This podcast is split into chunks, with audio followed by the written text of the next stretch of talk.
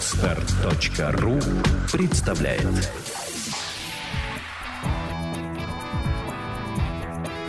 Александра и Андрей Капецки в лучшем психологическом подкасте «Психология, мифы и реальность».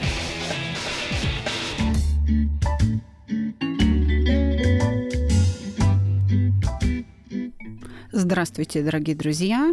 Снова в эфире подкаст «Психология, мифы и реальность». Александра Капецкая, бессменная ведущая. И у меня для вас гость драгоценный, которого давно не было. Ну, наконец-то он до нас дошел, и я этому очень рада.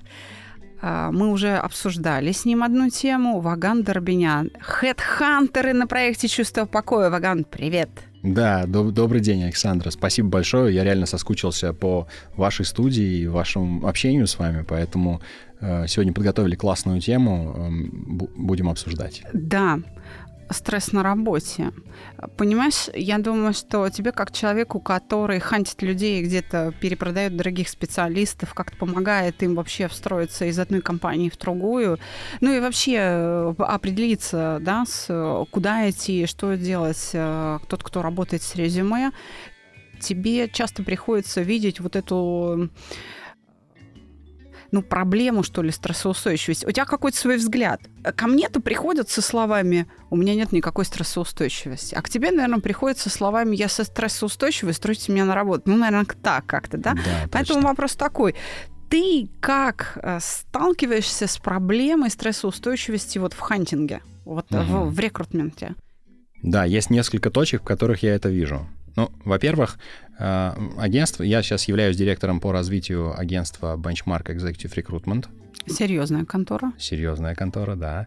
Мы там занимаемся не только хедхантингом, э, но также э, развиваем практику карьерного консультирования. Так. То есть одна услуга это как для работодателей, которые нам заказывают найти исключительных специалистов и руководителей, а другая это как раз для соискателей, кандидатов или не обязательно людей в поиске, но людей, встретившихся с какой-то карьерной задачей, которую они пока сами своими силами не могут решить.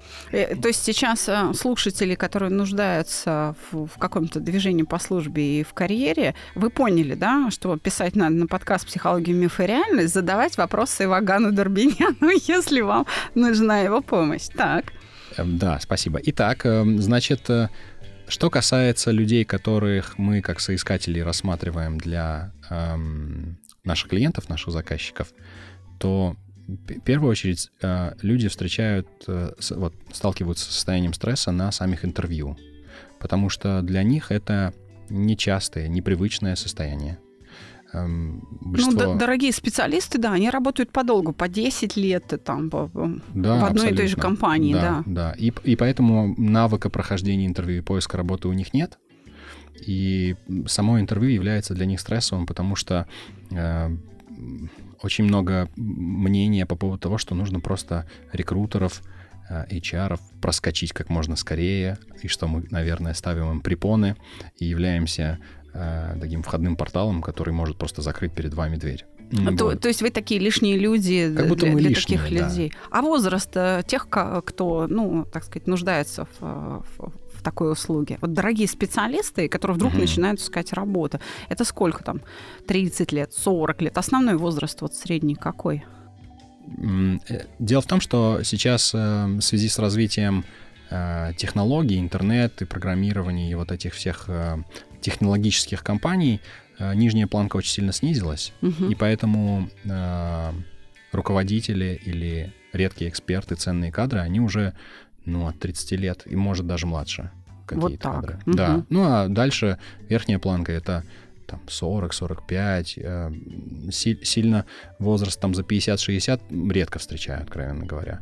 Вот. Нет, я понимаю, что в 40 лет, когда ты там звезда и так далее, вдруг тебя сокращают или что-то там берут какого-то молодого борзенького на твое место, и ты такой крутой, значит, ты признанный в своей профессии, но ты как бы не нужен, и ты идешь э, к Вагану, в агентство, к рекрутеру, ну, к рекрутеру и говоришь, да. э, так, я крутой, продайте меня также э, на те же деньги, на которые я работал. И, конечно, у тебя последнее интервью было, мягко говоря, при ельцинском правлении. Ну так вот, так если... Да. Что делать? Конечно, это стрессовая история. И... Ну вот это первая точка, где мы, я вижу стресс. То есть для того, чтобы человек э, раскрылся, и я как рекрутер увидел его сущность, приходится, в общем, применять определенные техники секретные. Поить чайком, плюшками. Э, разговаривать с человеком, настраивать его, как бы показывать, что вот, в общем, здесь такая атмосфера, что можно доверительно поговорить на самом деле, и это не будет против него э, и так далее. Это в конечном итоге самим соискателям важно, потому что я, вот наше агентство, мы стоим на том, что человек э, нужно встраивать и трудоустраивать компанию, где он максимально будет эффективен. Все-таки вот эта модель э, человек и среда, то есть э, та то окружение, те люди, те, те ценности, которые вот в компании проповедуются, должны быть близкими. Ну, идеально совпадение, может, мы не найдем, но не, не должно быть крайних э, различий, иначе получается заведомо более низкая эффективность того, чтобы человек может выдать результат. Полностью тебя поддерживаю. Собственно, арбузы арбузы. Их, конечно, можно и в Сибирь посадить. Вопрос в том, приживутся ли они там, да? Или нужны какие-то особые условия. Да, сколько их не, пони, не поливай какими-нибудь денежными знаками. Да, денежными знаками, к сожалению, арбуз не вырастить. Так, и э, это, э, этот стресс ты видишь, я так понимаю, там в глазах или в поведении человека или что? То есть вот человек к тебе приходит, как ты определяешь, что он находится в стрессе? Во-первых, я вижу это по состоянию телесному, так. напряженному. То есть позы какая-то напряженная, он ответы придерживает, да? Да, ответы придерживают, как правило, такое положение тела не расслабленное. Угу. Мы, мне кажется, большинство из нас умеют даже в быту это понять, прочувствовать. А мы, хедхантеры, просто из-за того, что пропускаем через себя а, огромное количество людей и встреч, как будто этот навык еще особенно более четко и остро вырабатывается, вот видеть состояние человека, который, ну, с которым ты беседуешь. Я думаю, что это уже превращается в интуицию у вас да, даже, да? То есть настолько часто это происходит, что это уже становится интуицией, что просто да. ты уже по запаху определяешь. Ну, наверное, можно и по запаху, да. Такое тоже бывает. А, а вот вторая плоскость, с которой я сталкиваюсь, это когда к нам обращаются, ко мне в частности, по, за карьерными консультациями. Угу. Сейчас очень частыми случаями являются, когда люди не только приходят к тому э, с вопросом «помогите трудоустроиться, найти следующую работу», как будто ожидалось бы, что ко мне бы приходили с вопросами, а, ну вот я работаю, мне нужно, значит, уже следующий шаг делать. Давайте строить стратегию, план, куда мне дальше идти, в какие компании вы будете проводником. Это тоже есть, а, и я в этом помогаю людям, но э, есть вот такие запросы а, формата «мне 35 лет», я два, там последние там 10-15 лет занимаюсь каким-то делом, даже руководитель компании, там операционный директор. Но я сейчас понимаю, что я не тем занимаюсь я не знаю, чем мне делать. Я не знаю, чем мне надо заниматься, но точно я не на своем месте. И э, действия, которые происходят в компании, там коммуникация с другими э, руководителями функциональными вызывает у меня какое-то нестабильное там стрессовое положение, и я вообще в полной потерянности, не знаю, что делать. Вот в этом случае, в этом случае рекрутер выступает в роли там лайф-коуча или карьерного коуча фактически. Да, абсолютно. Мы именно используем техники коучинга. А, конечно, здесь применяются и техники структурированного такого глубинного интервью для того, чтобы вытащить просто информацию о нюансах, посмотреть на ситуацию со стороны свежим взглядом, потому что всегда есть разница между тем, когда человек находится сам в этой ситуации. Есть моменты, которые он не воспринимает, не видит. Избирательный э, взгляд, слух и так далее просто пропускают эти моменты. И когда мы вытаскиваем в диалоге, в разговорах и так далее все эти нюансы, вдруг начинаем отмечать, как сторонний наблюдатель, те нюансы и аспекты, которые могли бы вот как бы дать э, пояснение этой ситуации в совсем другом свете. И тут получается вот этот психологический эффект зеркала. Человек вдруг начинает со стороны видеть вообще, что с ним происходит. И это начальная точка, после которой можно вообще куда-то двигаться вместе, работать. Отлично. То есть, э, если я правильно поняла, то э, второй момент, где рекрутер э, встречается со стрессом, это когда человек уже этот стресс приносит, и он его осознает. Это такой стресс неопределенности. Помогите, что мне делать дальше. Да, реально, помогите, что мне да. делать, да. И, а, кстати говоря, люди обращаются, в общем-то, к профессионалу. Он же не к бабке-гадалке пошел. Да. И да, он же не пошел к соседу вот купить со словами, что мне делать дальше. Он приходит к профессионалу, который, естественно, а, работает и с кадрами, и с работодателями, и это правильно. То есть э, стресс неопределенности, связанный со своим э, карьерным движением, со своим профессиональным определением, наверное, это хорошо, что человек приходит снимать именно вот к рекрутеру. Да. Нет? Или я Эм, все-таки я для того, чтобы быть профессиональным, ограничиваюсь тем, что я все-таки называю это карьерное консультирование. Угу. И м, границы и рамки этого дела стоят в том смысле, что э, я помогаю человеку решать задачи его жизненного дела. Я не решаю задачи семейные, я не умею это делать вот в отношениях. Угу, я о чем и говорю. Да. Вот если именно э, с карьерным стрессом человек приходит, у него стресс неопределенности. Я угу. вот это вот это умею, мне нужно другое место работы, но, но, не, но не то, которое было, потому что там я себя исчерпал. Помогите, да. да. Последний, э, ну, из последних э, кейсов, как вот мы говорим, э, прекрасная девушка, которая э, занимает должность руководителя отдела закупок или ВЭД, внешнеэкономической деятельности в одной из оптовых компаний, которые работают с э, Юго-Восточной Азией. Так. Она э, в этой роли порядка 5-6 лет. И она сейчас находится вполне, ну, не сейчас, это история примерно где-то две недели назад, как э, была актуальна, когда мы с ней работали, находилась в состоянии стресса и формулировала примерно так. Все эти люди, имея в виду руководство компании, коммерческого директора и так далее, они почему-то делают так, чтобы у меня была головная боль и проблемы. То есть вот они стали вдруг в ее восприятии Э, Вредителями, причинами да? в ее угу. стресса. То есть она как бы задается вопросом, зачем они так поступают? Зачем они хотят, чтобы э, мы сейчас э, в два раза там, ски, скидывали цену у этих наших оппонентов, там, заводов Китая и так далее, да, на продукцию, которую мы закупаем. Потому что она является звеном коммуникации, и вот это обратное давление, вот эта переговорная коммерческая позиция приходит на нее, как человека, который отвечает за внешнеэкономическую деятельность. И это вводит ее в состояние стресса, и она говорит, я больше не могу это терпеть. Я, говорит, вся, вся, все делаю э, в плане того, чтобы попытаться отвлечься. На танцы по вечерам после работы хожу, экстремальными видами спорта занимаюсь. То есть она предпринимает всякие попытки для того, чтобы телесно вот это все снять. Но говорит, я понимаю, что вообще это не моя работа, я больше не хочу работать в компаниях, помогите мне стать фрилансером, вот так сменить карьерный путь. Mm, чтобы не, не было начальника у да. меня. Чтобы не было начальника, я был свободен, так сказать, от этого. Да, человек не выдержал э, э, вот этих задач и принял лично на свой счет абсолютно рабочие задачи. То есть он э, перестал э, в рабочей нагрузке отделять рабочее и личное. И ему стало казаться, да, что это специально делать, чтобы проверить его на прочность. В таком случае вопрос – компании должны быть озабочены измерением уровня стресса. У них вообще инструменты есть, как, как, как компании меряют а, уровень стресса сотрудников?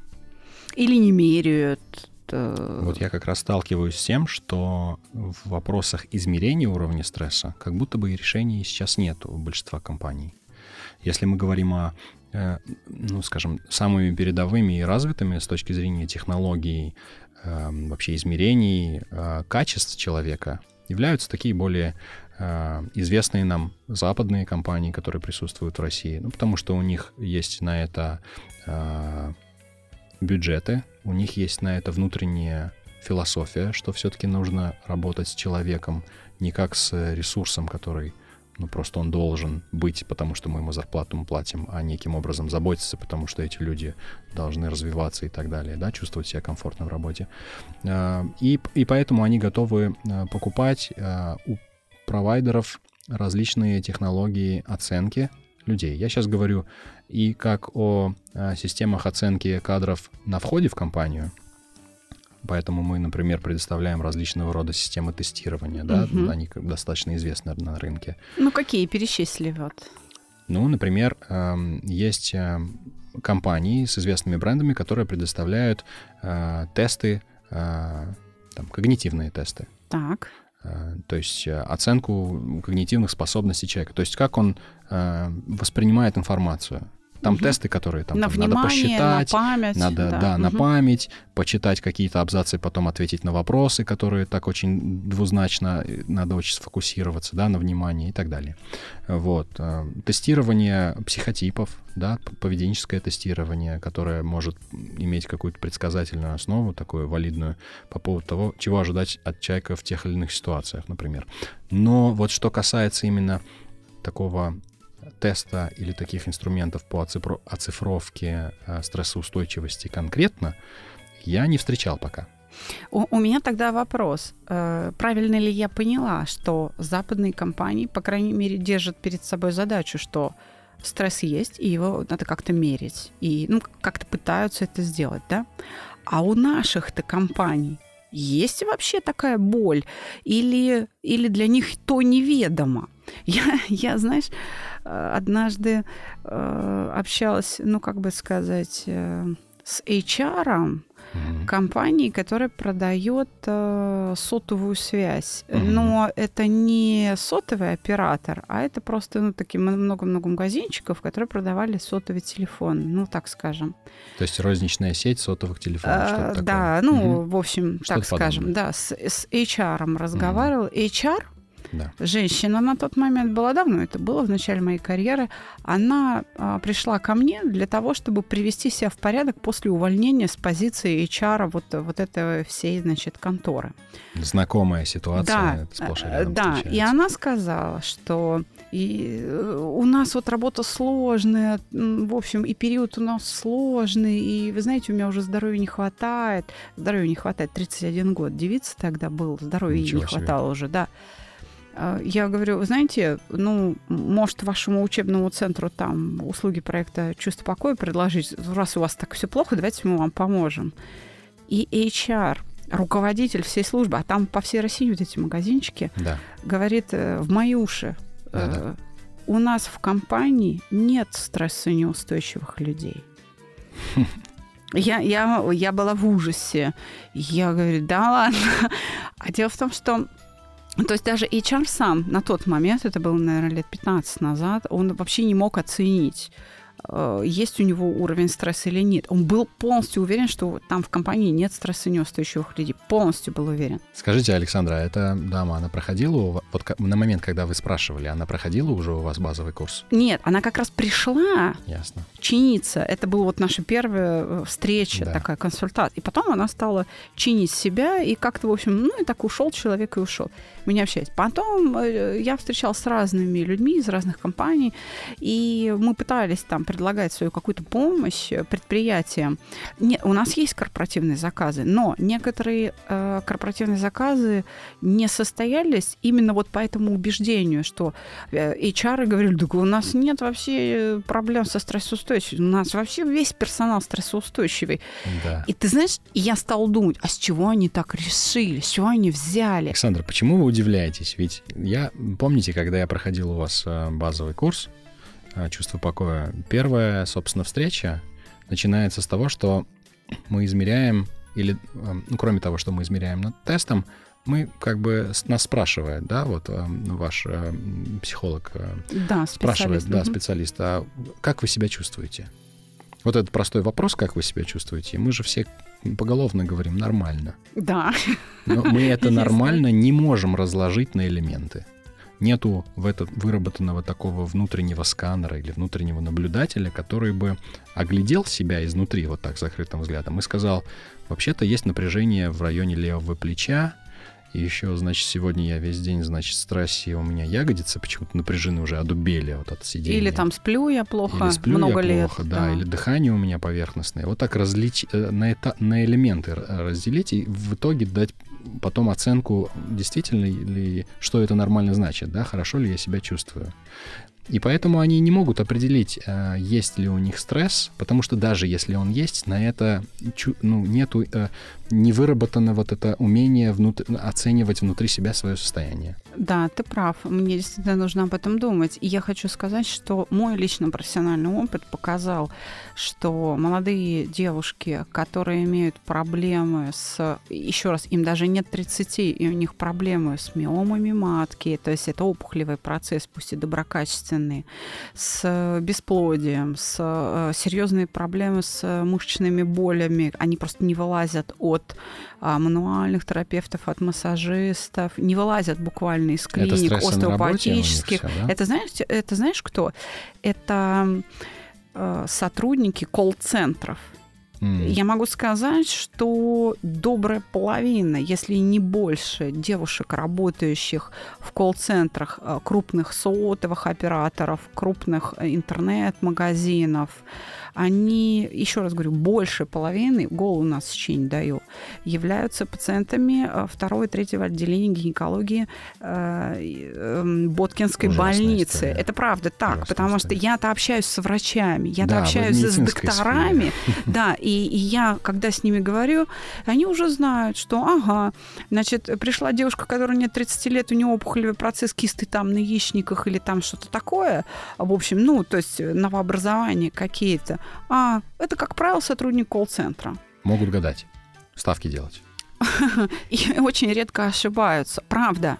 То есть, на самом деле, из чего я делаю вывод? Что компании, которые содержат колл-центры, даже не подозревают, что у них э, вот такая ситуация, что они фактически инвалидизируют людей, не заботясь об их душевном комфорте, о том, чтобы они могли сбросить стресс.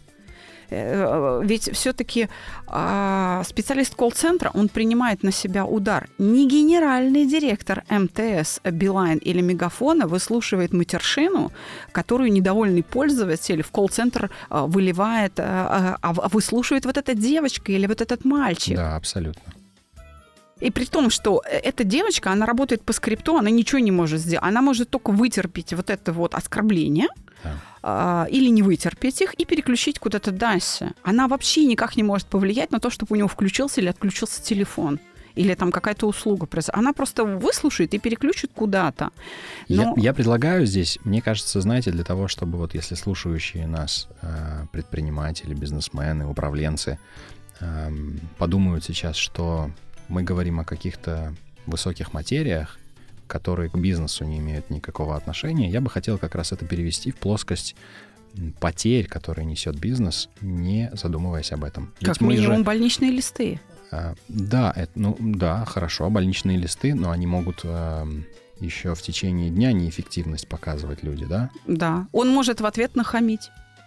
Он может для того, это чтобы восстановиться, да. для того, чтобы восстановить это внутреннее состояние, например, предположим, я, конечно, не работаю с э, специалистами колл-центра, все-таки больше подбираем управленцев и так далее. Там свои причины для стресса есть. Но я смею предположить, что это девушка или молодой человек, который получил э, в ответ на вот какое-то свое предложение рассмотреть какой-то новый продукт, услугу, по которому они звонят или так далее, или услышал жалобу, эм, воспринял это все внутрь себя, значит, э, запереживал, конечно, не может отойти от скрипта, потому что нужно сервис предоставлять. И дальше вот этот удар, который он принял, нужно его пере- переварить. Да. И э, он нажмет кнопку э, вне доступа, и выйдет курить или там чаи Именно. гонять, и все, он не, неэффективен в течение какого-то времени, полчаса, часа и так далее, или а вообще на полдня идет. может.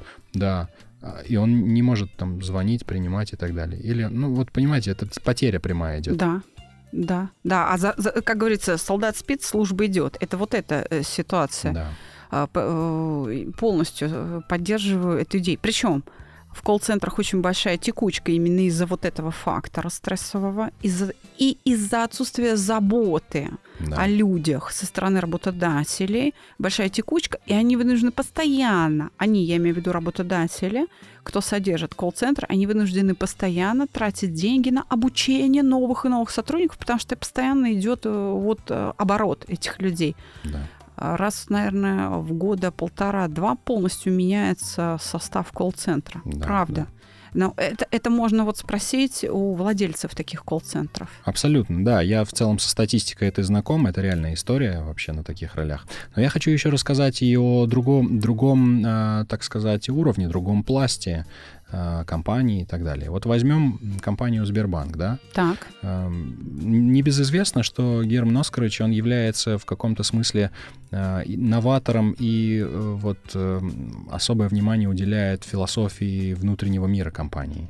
Так. Да, и он вот сейчас трансформирует этот процесс безостановочной трансформи- трансформации э, корпорации Сбербанк в максимально современную компанию во всех аспектах, там как Мгм. IT и так далее. Но они сделали даже бирюзовая компания. Сбербанк, это как как отдельное даже юрлицо, бирюзовое. Даже организацию сделали. Да. Это вот саморегулирующаяся вот эта вот Да, система. и вот да. э, у меня есть знакомые, я, конечно, по профессиональным и, так сказать, интересам общаюсь с людьми, которые там также в HR. Я знаю, что у них есть отдельные люди, профессии, департаменты и бюджеты, которые занимаются заботой о кадрах с точки зрения их развития, но не только.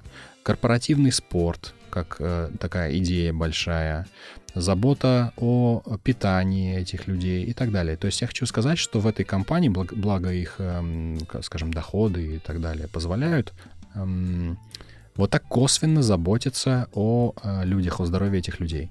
Наверное, не знаю, под- под- под- подтвердите вы или нет, но э, стрессоустойчивость может усиливаться, более акцентуироваться, если человек не выспался, у него, значит, образ жизни такой усидчивый, он не занимается активной деятельностью или спортом и так далее. Если он плохо питается, это как бы не решает вопрос полностью, но может усилить или ослабить, например, да, вообще вот эту Это мышцу влияет. стрессоустойчивости. Это, это очень влияет. Это мы сейчас говорим об образе жизни. И вот на такие вещи они влияют. Такие корпорации, они заботятся об На, этих на вещах. образ жизни, но да. не напрямую на само ядро стрессоустойчивости, на вот эту внутреннюю психи- психическую мышцу.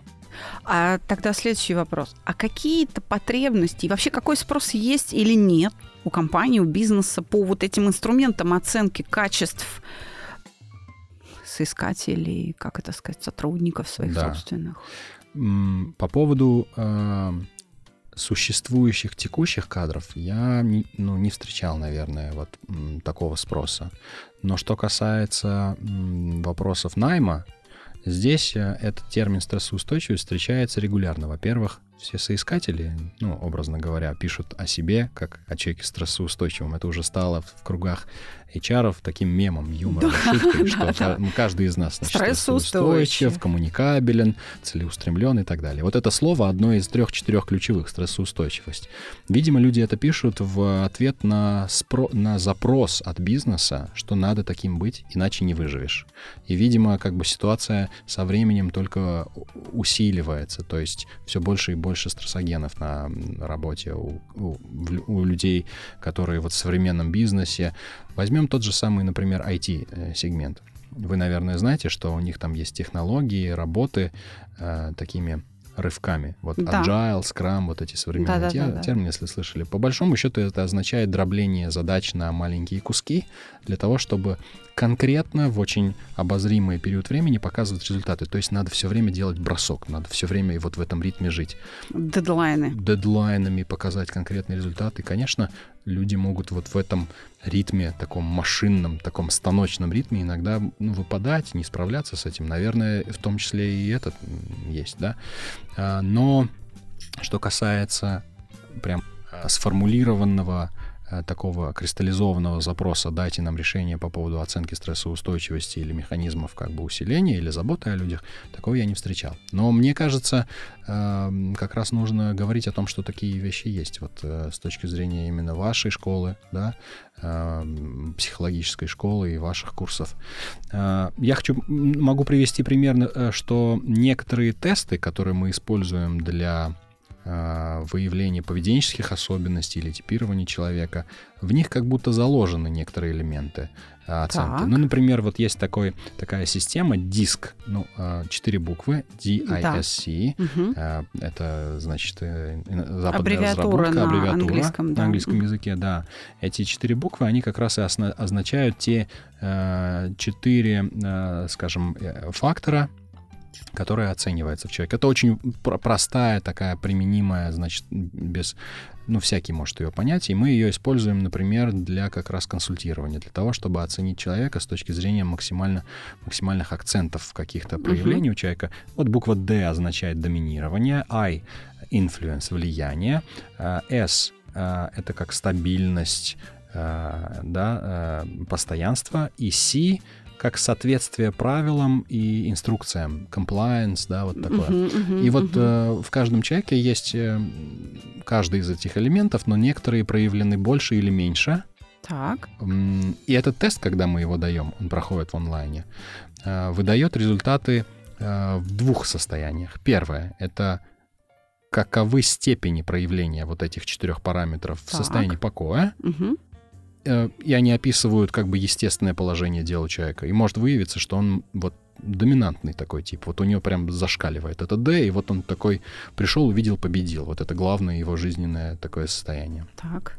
Но вторая часть теста показывает э, под нагрузкой или под стрессом. Мне кажется, угу. об этом идет речь. То есть вот если в, в, на работе на него он будет встречаться с сопротивлением среды, ну, там, других людей, да, правил так, и так с далее, нагрузкой, так. то как видоизменяются вот его эта шкала, да? И, и вдруг может, показать, может так получиться, что у какого-то индивида э, его буква Си, шкала Си, то есть соответствие правилам и установившимся... Обрушивается, да? Наоборот, оно поднимается. Оно, оно встает в защиту, оно встает... Э, эта буква Си у него усиливается, потому что он как бы привык собираться и следовать правилам. То есть, если мне среда дала обратный отпор, я сейчас буду делать так, как тут принято, для того, чтобы встраиваться буду в эту среду. Да. Угу. А это, это Но... хорошо или плохо? Как ты оценишь? Ну, это не хорошо, не плохо. Надо применять конкретным видом э, деятельности, во-первых, применять, поэтому я сейчас не могу такое усредненное сказать. Во-вторых, конкретным компаниям и личностям даже, потому что всегда надо подбирать э, в отношении пары руководитель-подчиненный. Вот это вот, э, да, это самый первый такой близкий контакт, где мог, может возникать стрессовая ситуация. То есть да. ты считаешь, что повышение комплайенса под нагрузкой во время тестирования это как бы признак мобилизации человека в стрессовой ситуации или что? Или как вот это вот рассмотреть? А, в данном случае это просто такой тип людей, который привык, что надо не, даль, не давить дальше. Вот если я встречаю угу. отпор, а мне тут пальцем пригрозили, сказали, не смей, то я сразу по, по стойке смирно. Все, соответствую. Понимаете, такая реакция. Угу. Послушным, послушным я становлюсь. становлюсь ага, послушным становлюсь да, да, в соответствии с правилами вот этой среды начинаю действовать. Это просто один из, э, один из вариантов развития вот динамики. Я э, хотел привести пример. Там, конечно, большое многообразие э, исходов может быть у разных угу. людей, которые будут проходить этот диск. Но вот этот, этот инструмент, например, измеряет вот эту разницу под нагрузкой. Угу, Но опять хорошо. же, это немножечко косвенно он не говорит напрямую о том, какой у человека встроенный механизм или мышца стрессоустойчивости, как он вообще перерабатывает этот стресс э, с как, ну, в оцифрованном виде. То есть, чтобы мы давали прогноз, например, пропуская человека через тест, говорили о том, что вот если он будет э, в какой-то стрессовой ситуации, во-первых, при какой нагрузке стресса, он выпадет из процесса точно сорвет, например, сроки проекта, или запьет, или уйдет на больничный, знаете, прям чтобы... А почему я говорю об оцифровке? Это сейчас э, очень большой тренд. Э, опять же, с развитием большого количества технологических компаний и вообще мышления современного нашего бизнес-среды, э, управленцы и бизнесмены все хотят видеть как будто на панели приборов. Да. Во многих корпорациях как раз HR-функции в том числе внедряют такую панель приборов, на которой в итоге, даже если у вас корпорация 10 тысяч человек, в итоге видны все шкалы, знаете, как на спидометрах. Какая угу. у нас оборачиваемость кадров, сколько мы тратим, значит, на найм бюджеты, э, там, я не знаю, средний возраст людей, там сколько процентов людей, значит, прошло там тесты соответствующие с их уровнем, там, то есть все параметры, которые они хотят измерять, в целом все на панели приборов. Дашборд. Дашборд такой, такой да. Это, эти системы и внедряют большие корпорации, там типа там SAP и так далее. Ну, есть да, вот да, да, тяжелые разработки, они, значит, очень много стоят и так далее. Классные инструменты в целом. Но я пока не встречал, чтобы кто-то работал именно со стрессоустойчивостью и вообще измерением стресса как таковой. Поэтому я решил, что мы сегодня должны об этом поговорить. Я тоже считаю, что мы правильно сделали, что подняли э, эту тему. Скорее всего, э, бизнесменам, э, владельцам компании или там руководителям топовым, а они нас слушают по всему миру, не только в России, а русскоговорящие во многих уголках мира слушают нас. Для кого-то или, может быть, даже для большинства это будет такой инсайт. Ой, что действительно надо это мерить, да, ну надо же. А вот как раз для сотрудников, для соискателей это более чем актуально. Э, просто я-то с этим сталкиваюсь уже, когда человек приходит ко мне в истощенном состоянии и говорит, вы знаете, я вот не могу на очередную работу устроиться, вот горе оно все синим пламенем, потому что очередные козлы, и вообще, может быть, мне просто полежать там или творчеством заняться. И хотя это человек э, специалист средней руки, но он уже готов в дауншифт, там, в фотографии, в, там, не знаю, в лепку куда-то. Или, ой, а женщины, у них есть хорошая такая, знаешь, как сказать, отмазка. Вот я, наверное, рожу, и в гробу я вас всех видал. Ну вот, займусь ребенком, ну, да, и жизнь моя наладится. Да. Да. И другое дело, когда уровень здоровья на фоне вот этого рабочего стресса женщине не позволяет родить потому что здоровье страдает. И вот здесь это просто коллапс жизненный наступает. Все варианты заканчиваются, да, чего делать по Да, жизни. и вот тут, конечно, уже мы из кожи вон лезем, чтобы человеку в буквальном смысле поставить на ноги, вернуть его в реальную жизнь, потому что там бывают прям трагедии личные. Ты знаешь, я поняла, что мы оказались в тренде интуитивно. Мы все делаем, ты знаешь прекрасно, мы с тобой не один год уже как-то вот, ну, общаемся, да, да. да Э, что мы все делаем под давлением потребителя. И именно под давлением потребителя, под давлением ситуации, э, связанной с общением с нашими потребителями, мы свой когнитивный мотивный тест запрограммировали. Он скоро будет уже на английском языке.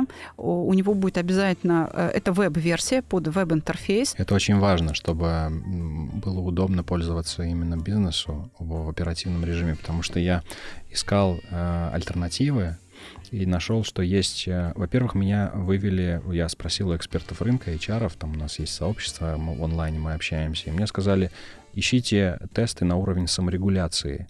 И есть такие, знаете, на сайтах психологических опросники какого-то господина Марасанова, угу. опросники Зверькова и Эйдмана. И они все представляют из себя, знаете, прям бумажные таблицы, немножко похожие, как научно-исследовательские институты, не совершенно не в идеологии современного бизнеса, который хочет получить, знаете, такой очень удобный веб-интерфейс, э, простоту адаптации, интеграции в их внутренние системы. Поэтому это вы правильным путем идете. Они э, потому что используют бланковые методики. Бланковые, Вообще да. наша отрасль, она очень растянутая, размазанная.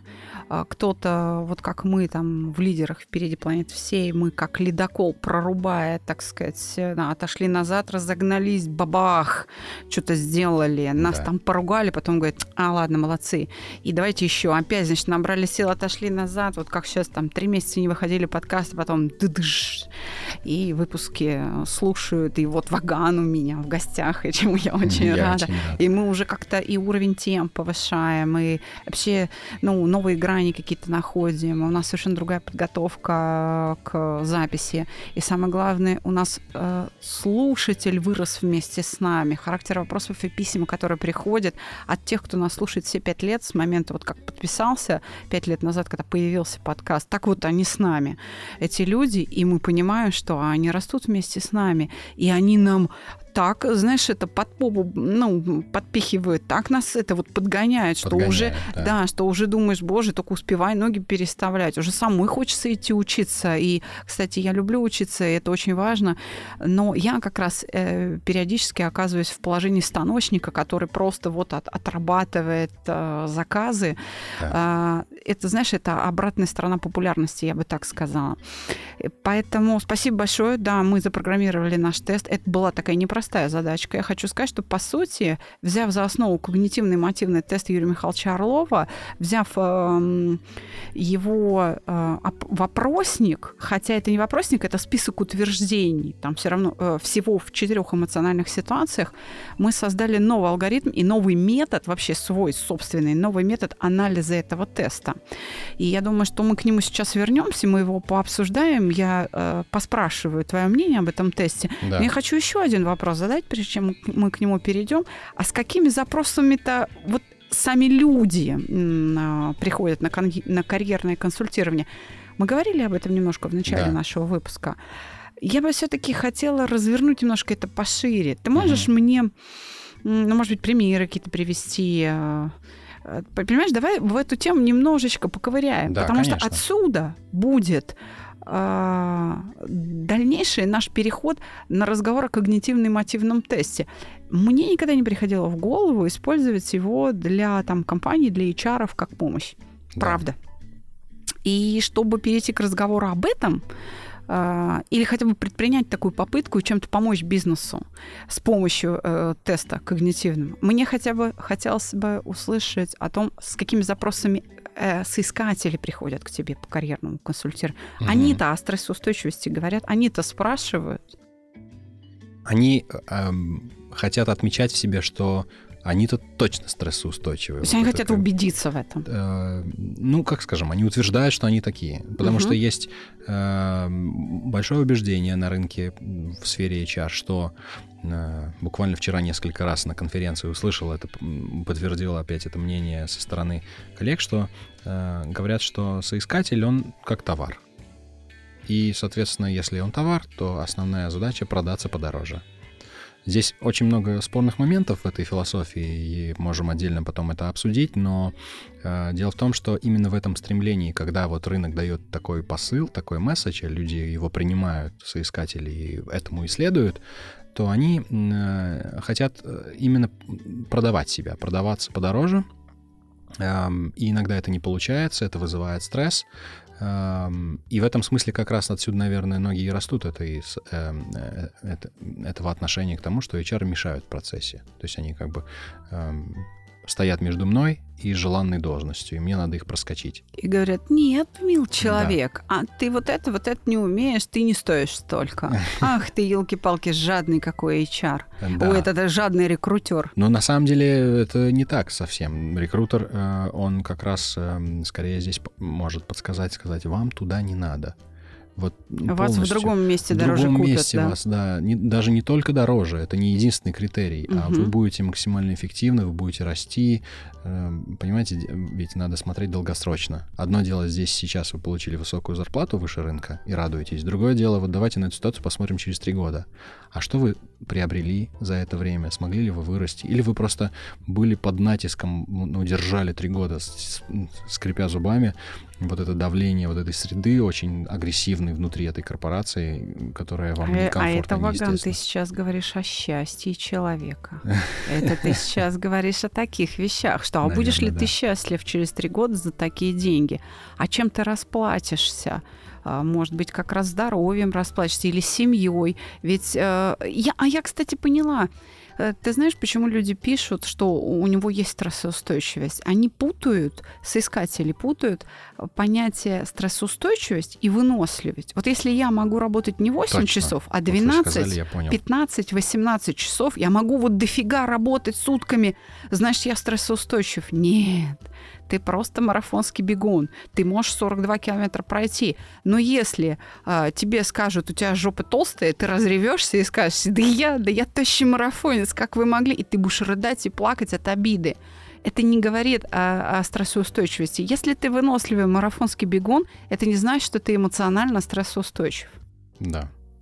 Ам, Так вот, эм, когда ко мне приходят именно соискатели для вакансий, то вот они наоборот утверждают и бьют себя в грудь, что они стрессоустойчивы. Здесь, конечно, хотелось бы мне самому иметь инструмент объективного измерения, потому что я мог бы потом парировать и потом людям еще и показать и сказать, вы знаете, а вот усомнитесь в этом.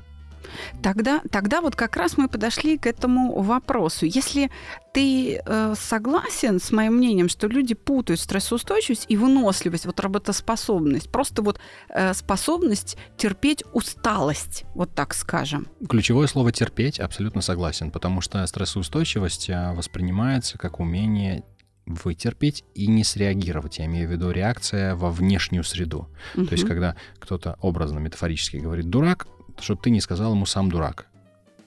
А, То кстати, есть... на самом деле, если ты можешь сказать сам дурак, то э, все-таки это критерий того, что твоя стрессоустойчивость выше. Потому что ты можешь... Э, а можно ответить от такого же слышу. Ну, да, то есть ты можешь превратить это в шутку, скажем. Ведь важно же не то, что мы видим как внешняя реакция, да, там, слово или действие, или там, что, что в глаз ударил, там, да, по челюсти сразу э, заехал обидчику. Да. А или уволился, том, или уволился, вот живите да. теперь без меня, да. А вот то, что происходит внутри человека, вот, вот то, что невидимо глазу, но может, можно вытащить из него то, что вы делаете на проекте, о том, как внутренне перерабатывается этот импульс, который пришел как очень обидный, например, да, там какие-то действия или какое-то, э, я не знаю, человека пристыдили и так далее. Вот э, то, что происходит внутри, как правило, люди не воспринимают как то, с чем надо работать. Им кажется, что если я вытерпел, не выдал наружу в ответ, вот этот сам дурак не сказал, то все это и есть конкретный показатель моей стрессоустойчивости. Но это не так, потому что проблема в том, что на внутреннюю переработку, вот удержание этого импульса в ответ сказать, уходит очень много ресурсов, и они выбивают человека из работоспособного состояния. Да. И вот почему для бизнеса как раз это и плохо, потому что вы теряете бойцов на несколько часов, они не могут работать. Либо, если им нужно в моменте реагировать, все-таки непозволительно выйти, отойти, там, знаете, попить чаю, покурить и выдохнуть, то а, у них теряется концентрация внимания и возможность когнитивно, знаете, держать удар. Все, вот он больше а не держит удар. это уже ошибки, это а производственные ошибки, травмы там Ошиб... и да, так ну, далее. Да, не да. только. Вы знаете, в переговорах когда идут какие-то, знаете, коммерческие переговоры на значительные, в общем-то, суммы или общем, на условия, на условия. Да. Вот если на, нашел болевую точку этот оппонент, через которую задел, то потом все, у него Теряет появляется компания, некое да. окно времени, в котором он может продавить свои условия. Да, да, согласна. Смотри, таким образом мы знаешь, к чему подошли? К тому, что бизнес, равный как и сами соискатели, нуждаются в том, чтобы кто-то ввел на рынок критерии стрессоустойчивости и определил бы понятие, что это такое, тогда возникнет возможность понять, чем это можно мерить. А у меня тогда к тебе такой вопрос. Ведь ты хорошо знаком с нашим тестом. Ты сам проходил когнитивно-эмотивный тест Орлова. А он годится для измерения стрессоустойчивости именно а, в рамках ну, как бы работы HR, а, работы рекрутеров? Потому что я им меряю стрессоустойчивость, но не всю, а только эмоциональную стрессоустойчивость. Понимаешь, ведь стресс – это понятие гораздо шире, чем а, просто а, работа там с эмоциями. Например, если э, тебя а, бросить в прорубь, то для тебя это будет температурный стресс. Угу. Понятно, да? Потому Понятно. что, например, я знаю, что ты не моржуешь. Да. Согласен, да? Да, конечно. Если, скажем, в организм ввести вакцину, то это будет а, биологический стресс, биохимический стресс. Да, понятно. Или ты, к примеру, съел что-то не свежее, отравился, у тебя тоже будет биохимический стресс. Понятно, да? Да, понятно. Если ты перелетел из э, Мурманска на Бали, то у тебя тоже будет стресс такой климатический стресс. Да. Если ты э, не занимался никогда в жизни физкультурой, и купил себе карточку, пришел на тренировку и, как говорится, вышел оттуда с больными мышцами, то у тебя будет физиологический стресс, стресс утомления. Да. Вот. То есть стресс это понятие гораздо более э, широкое, чем... Спасибо, что вы меня сейчас просветили, таком, в, в, в, четко разложив, так сказать, научные под, подосновы. Но я э, имею в виду, что э, те виды... Вот видите, как вы говорите, если мы человека погрузили в холодную воду, ну, это вот та ситуация, с которой он может столкнуться, там, ныряя в прорубь. Но большинство ситуаций, с которыми мы сталкиваемся в бизнесе, э, это стрессы, вызванные моим оценочным суждением какой-то ситуации, коммуникации или поведения. Тогда это эмоциональный, эмоциональный стресс. стресс. Вот эмоциональный стресс мы у себя на проекте «Чувство покоя» мы меряем когнитивным мотивным тестом Юрия Михайловича Орлова. Мы смотрим набор мыслей, которые могут ослабить, э, мы их видим, э, мы видим саногенную рефлексию. Если она в достаточном объеме, значит, человек справляется с эмоцией. Если в недостаточном объеме у нас есть определенные э, числовые показатели, значит, человек не справляется с эмоцией. Поэтому... То есть оцифровка как раз то, что я сейчас говорю. Да. И вот это все мы запрограммировали, мы ввели вот эти эти индикаторы, вот эту математику мы все разработали. Спасибо большое Ярославу Сивохину. Это наш гость на э, выпуске подкаста был об э, искусственном интеллекте. Э, он с нами общался. Вот он нам очень в этом помог. Спасибо ему огромное за это. И, собственно, тест запрограммирован. И он выдает да, специалисты его перепроверяют, уже довольно сложная работа, но тест выдает заключение о том, как вы а, реагируете, справляетесь или нет, и за счет чего со своими эмоциями. Отсюда вопрос, это в рекрутменте может быть использовано или нет? Как ты считаешь? Я думаю, абсолютно. Я думаю, это будет преимуществом, конкурентным преимуществом для тех компаний, которые начнут это измерять, потому что то, что мы по большому счету пытаемся сделать, это спрогнозировать э, и оценить, э, найти основания, почему тот или иной человек подходит на данную вакантную должность с точки зрения совершенно разных критериев и его профессиональной совместимости, и его личностной совместимости. А тут еще и сможем вот этот измерять, ну, как бы умение или навык, наверное, правильный навык, да? да. Справляться со стрессом, который естественный, явля... естественный для этой роли.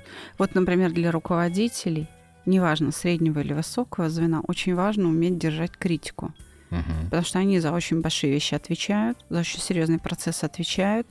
И если человек не может справиться с таким переживанием, как обида, он совершенно не способен держать критику он не будет расти. Он не способен отстаивать себя и не способен исправлять ошибки. А именно исправляя ошибки, растет наша квалификация. Человек, который готов принять критику и сказать, ну окей, я сделаю хорошо, я переделаю, я понял, что вы недовольны, я сейчас сделаю не так, как я хочу, да, а так, как вы говорите, допустим, вы правы и у него происходит качественный рост, потому что тот, кто тебя критикует, может оказаться квалификацией выше тебя. Он не зря тебя критикует, да? Это да. очень, да. Если он тебе сказал, что это плохо, неважно, чему тебя учили э, в университете, у человека, допустим, 40 лет опыта работы, он может лучше знать, потому что он с этим уже сталкивался много раз и понимал, что так, в университетах отстали от жизни, к примеру, да? Или у человека более тонкий вкус, если мы говорим о, о каких-то творческих вещах. Да? Надо все-таки слушать критику, уметь ее воспринимать, потому что именно бичуемой этой критикой мы движемся к совершенству. Да. Если это человек на уровне а, решения конфликтов, это какая- какая-то должность, например, связанная с взысканием э, дебиторской задолженности, да, или да, или вот как раз переговорщики, коммуникаторы, угу. это умение справляться со страхом это не бояться отказов. Да? Вообще весь коммерческий блок. Да, это, это умение не бояться, это умение рисковать, это умение справиться с переживанием страха. И поэтому, а когнитивный тест, э, вот наш, например, да, наша версия когнитивно-эмотивного теста Юрия Михайловича Орлова, она как раз и показывает, держишь ты страх или нет. Ты можешь остановить это переживание, или ты не можешь его остановить. Более того, человек своими ручками э, ставит галочки, и видно, какими мыслями он пользуется. Мы для компании так же, как и для самого соискателя, можем сказать, ты будешь думать вот так в этой ситуации. И угу. вслед за этим послед... Э, пойдет поведение. Поведение. Например, да, э, тест регистрирует способы психической защиты от стресса. Угу. Один из них, это известные все способы, они там в науке существуют, они перечислены в нашей отрасли психологической, вон, пожалуйста, а, можно с литературой познакомиться. Один из них, например, уход из ситуации. Это вот как раз если этот способ от одной эмоции к другой четко регистрируется нашим тестом, то человек, который э, обладает э, вот таким мышлением, который привык уходить от ситуации, это человек, который не сможет в ситуации конфликта отстаивать себя или свой отдел, или свою задачу. И это тот, кто а, уволится из компании в трудный момент. Угу. Это та самая крыса, которая первая побежит с тонущего корабля, потому что она не может столкнуться с реальностью, она не в состоянии взаимодействовать с проблемой. А, если только напряжение возникло, он все бросит и уйдет. Понимаете, это вот такая угроза предательства, что ли. Вот да. даже так. Да.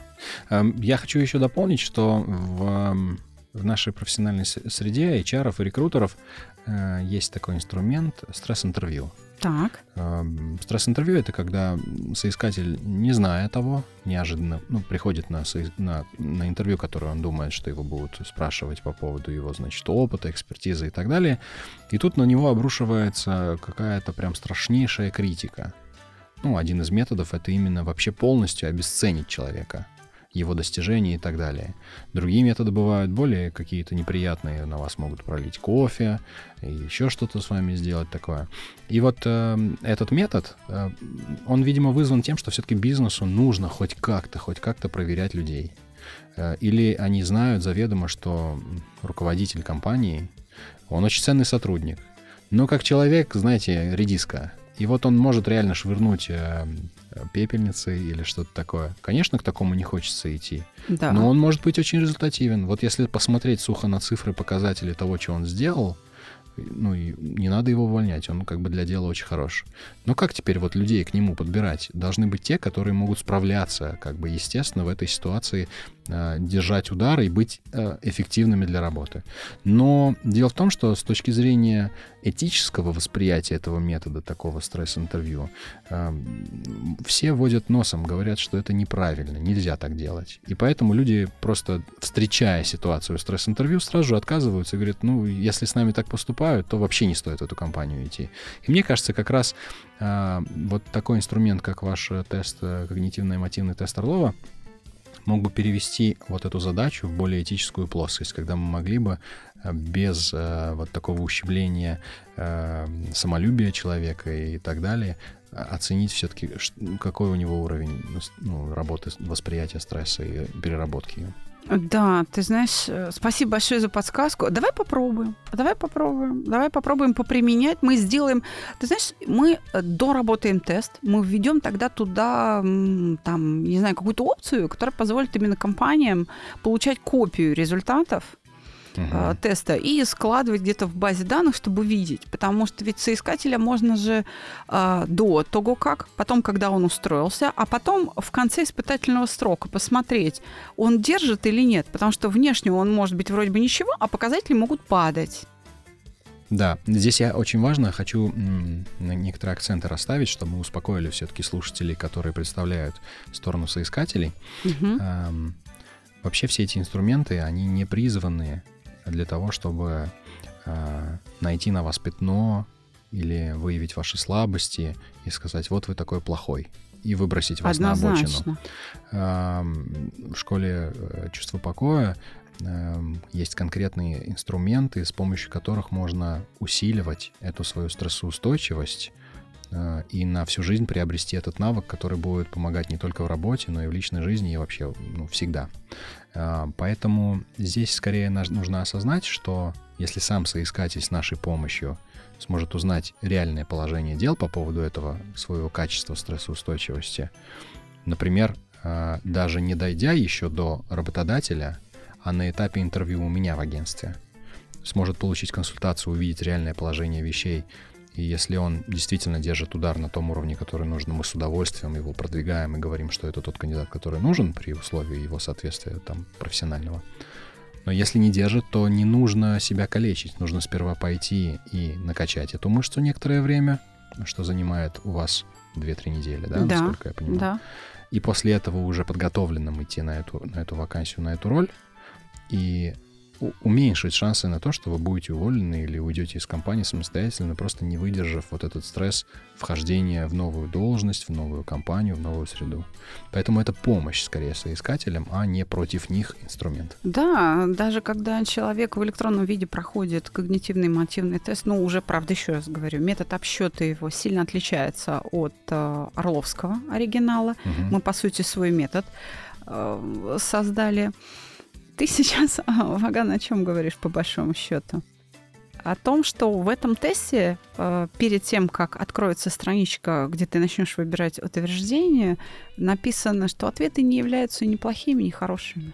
Это вообще вас никак не характеризует. Это просто показывает то, как вы мыслите, и все.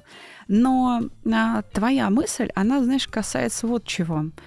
Когда человека нанимают на, скажем, работу пилотом, проверяют уровень здоровья, правда? Да, обязательно. Да, и если на диспансеризации выясняется, что у пилота чего-то там такое... Но сердце, например, не выдержит вот этих перегрузок, то зачем его калечить? Да, то что он делает? Пилот идет к кардиологу и приводит себя в порядок и возвращается в строй здоровым. Да. Это нормально.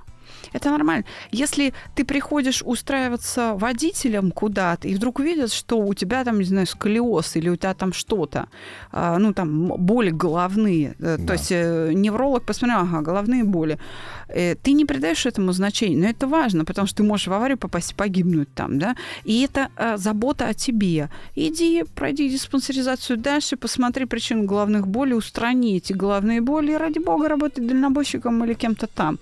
Такая же история, скажем, с, со, всеми, со многими вообще профессиями, честно говоря.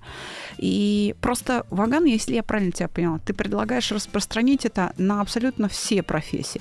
Просто средством такой, ну, как бы сказать, психоэмоциональной диспансеризации – Э, выбрать когнитивный мотивный тест, который мы сделали для э, веб-интерфейса и запрограммировали. Я думаю, стоит попробовать. И рынок сам отреагирует, и пользователи, как в лице компаний, так и в лице конкретных индивидов-соискателей, они сами отреагируют и скажут через некоторое время, это им помогло или нет в их деятельности. Поэтому я за то, чтобы попробовать.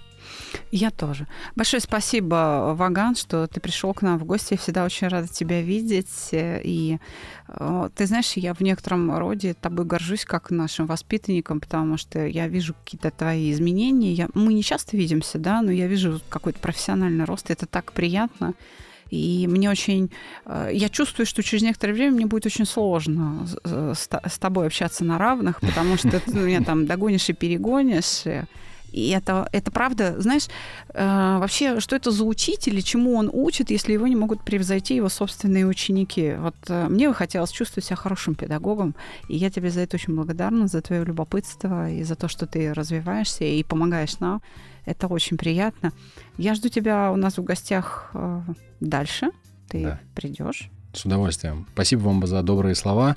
На самом деле я э, хочу отметить, что с вами каждый раз, каждый разговор особенно интересный, и я что-то узнаю, и потом с эти мысли переживаю и перевариваю, и действительно встраиваю в себя, поэтому я хочу выразить вам большую благодарность. Спасибо. Вот это, пацаны, я называю чувством покоя. Оставайтесь с нами. С вами был подкаст «Психология, мифы и реальности». Я Александра Капецкая и мой гость Ваган Дорбенян. До свидания. До свидания.